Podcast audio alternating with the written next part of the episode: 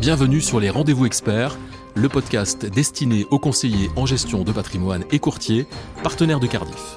Donner du sens à son épargne et investir dans ce que l'on appelle la finance durable fait de plus en plus écho chez les clients des conseillers en gestion de patrimoine. Quels sont les critères qui définissent un fonds ESG ESG, c'est-à-dire évidemment euh, environnementaux, sociaux et de gouvernance. Pour répondre à ces questions, j'ai invité au micro des rendez-vous experts Colline Pavot. Elle est responsable de la recherche ESG pour la financière de l'échiquier. Alors bonjour Colline Pavot et bienvenue au micro des rendez-vous experts. Bonjour Gilbert, merci pour l'invitation. Je suis très heureuse d'apporter mon témoignage au micro du rendez-vous des experts. La financière de l'échiquier est une société de gestion qui évidemment n'est plus à présenter. Vous êtes un des acteurs euh, majeurs du marché. D'ailleurs, vous vous définissez vous-même comme une société de gestion entrepreneuriale et responsable. Est-ce que responsable, ça fait référence justement à votre engagement ESG Alors, la financière de l'échiquier est une société de gestion engagée en faveur de l'investissement responsable depuis plus de 13 ans. Nous prenons en compte les critères environnementaux, sociaux et de gouvernance dans l'ensemble de nos investissements de façon plus ou moins contraignante. Et à ce jour, 40% de nos encours sont ISR au travers de six principaux fonds labellisés. Mais ce n'est pas seulement notre politique d'investissement responsable qui fait de nous une société de gestion responsable et engagée. En toute cohérence, nous avons à cœur de nous appliquer à nous-mêmes ce que nous demandons aux sociétés dans lesquelles nous sommes investis et à ce titre, nous avons mis en œuvre une démarche RSE ambitieuse qui est au cœur de notre culture d'entreprise et de notre ADN.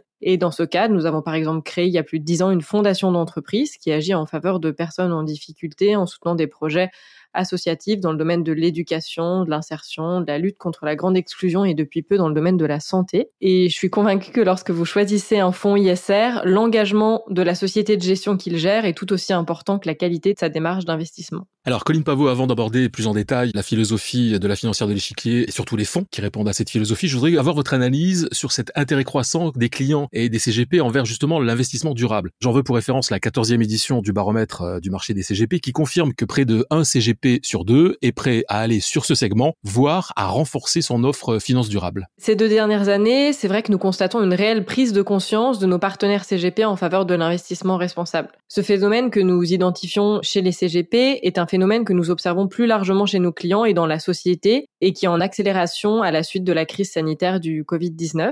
Un véritable changement sociétal s'est opéré au cours des derniers mois. Je pense que nous en sommes tous rendus compte et il s'est manifesté dans les nouveaux modes de mobilité, des changements d'habitudes de consommation et a enfin touché l'épargne. Et si le monde de demain sera, comme nous le souhaitons tous, plus responsable, ce mouvement devrait alimenter tout naturellement des produits d'épargne responsables, d'autant plus que 53% des Français, selon une étude Odoxa euh, parue au printemps 2020, ont déclaré qu'ils épargneront davantage suite à la crise. On se rend compte que les efforts déployés ces dernières années par les sociétés de gestion afin de sensibiliser et de former les conseillers en gestion de patrimoine à l'ISR commencent à porter leurs fruits. C'est par exemple le cas de notre programme de formation à l'ISR, l'école de l'ISR by la financière de l'échiquier, ou encore de notre podcast pédagogique sur le sujet Un pied devant l'autre que nous avons lancé il y a quelques semaines. Et qui plus est, la réglementation actuelle soutient également cette dynamique avec certaines mesures favorables au fonds ISR comme celle prise par la loi Pacte concernant les contrats d'assurance vie. Alors, je l'ai dit en introduction, euh, Colline Pavot, vous êtes responsable de la recherche ESG pour euh, la financière de l'échiquier. Donc, on va maintenant rentrer dans le cœur du sujet, c'est-à-dire votre approche, l'approche de la financière de l'échiquier en, matière de fonds ESG. D'ailleurs, je crois savoir, vous l'avez un petit peu abordé tout à l'heure, que c'est pas un engagement récent chez vous, mais plutôt une conviction qui remonte à plus de 10 ans aujourd'hui. En effet, à chaque société de gestion, sa méthodologie et la nôtre se base sur plus de 13 ans d'expérience en la matière. Notre particularité est que nous accordons une attention particulière à la gouvernance des entreprises au sein de l'analyse ESG. C'est le G de l'analyse ESG, qui est souvent méconnue, mais pourtant, l'analyse approfondie de cette dimension est centrale lorsque l'on s'intéresse aux démarches de développement durable des entreprises et si on cherche à savoir à quel point cette démarche est incarnée par le management de l'entreprise. Notre équipe de recherche ESG a la particularité d'être positionnée au cœur de la gestion et chaque gérant et analyste est impliqué dans l'analyse ESG des entreprises qui s'appuie sur un contact rapproché avec l'ensemble des sociétés dans lesquelles nous sommes investis. Et notre méthodologie est aujourd'hui reconnue comme l'une des plus exigeantes du marché et elle s'applique à l'ensemble de nos fonds gérés de façon active qui sont répartis en trois catégories qui correspondent chacune à trois niveaux d'engagement croissant. La première, c'est l'intégration SG, l'ISR et enfin l'impact. Et l'ensemble de ces approches s'appuie sur un socle de responsabilité commun à toute la gestion. J'en reviens aux clients et aux conseillers en gestion patrimoniale. Donner du sens à l'investissement, c'est très bien pour eux et c'est très tendance actuellement, on est tous d'accord là-dessus, mais il ne faut pas que cela soit au détriment de la performance non plus. Alors, est-ce que vous pensez, Colline Pavou, qu'un fonds ESG puisse réellement allier performance et investissement responsable? Oui, j'irai même encore plus loin. À la financière de l'échiquier, nous sommes convaincus que ISR et performance ne sont pas incompatibles, bien au contraire, et nous le prouvons dans une étude que nous publions depuis plus de deux ans maintenant. Cette étude démontre de façon très nette la surperformance de l'ISR, quelles que soient les configurations de marché, par rapport aux fonds euh, traditionnels. Ce que montre cette étude, que nous avons mis à jour à fin septembre, c'est que sur une période de 10 ans, le portefeuille qui est composé des meilleures notes ESG de la financière de l'échiquier génère en effet une performance 3,4 fois supérieure à celui les pires profils ESG. Et c'est un écart qui s'est considérablement creusé depuis fin 2019 parce qu'il était de 2,6 fois à ce moment-là. Et cette étude qui se base sur des notations ESG internes propres à la financière de l'échiquier, elle démontre à quel point notre méthodologie euh, d'analyse ESG est pertinente. Si vous aviez à choisir un des fonds, parce que évidemment votre offre UC en matière de ESG est une des plus complètes du marché, mais si vous deviez choisir un fonds et nous présenter en quelques mots un fonds de la financière de l'échiquier qui se détache de votre offre globale, quel serait ce fonds? Je vous parlerai du fonds Échiquier Positive Impact Europe, qui est l'un des tout premiers fonds d'impact européens lancé en 2017 et dont la stratégie d'investissement est alignée sur les objectifs de développement durable de l'ONU.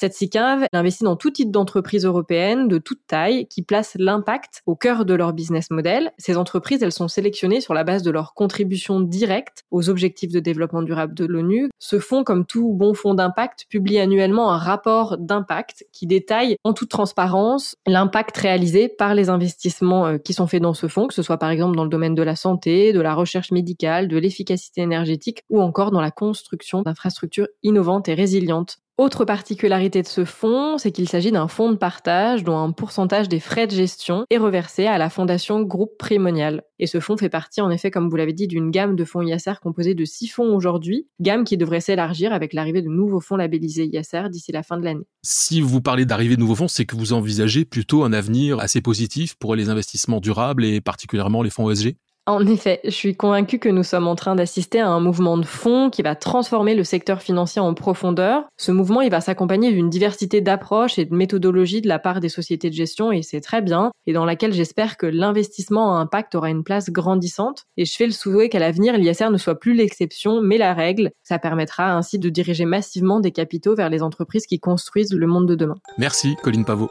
Et merci à vous d'avoir écouté les rendez-vous experts. Si vous avez aimé l'émission, n'hésitez pas à la partager avec votre réseau, à donner des étoiles. N'hésitez pas non plus à nous faire part de vos remarques, de vos questions, mais aussi des sujets que vous aimeriez voir abordés sur les rendez-vous experts.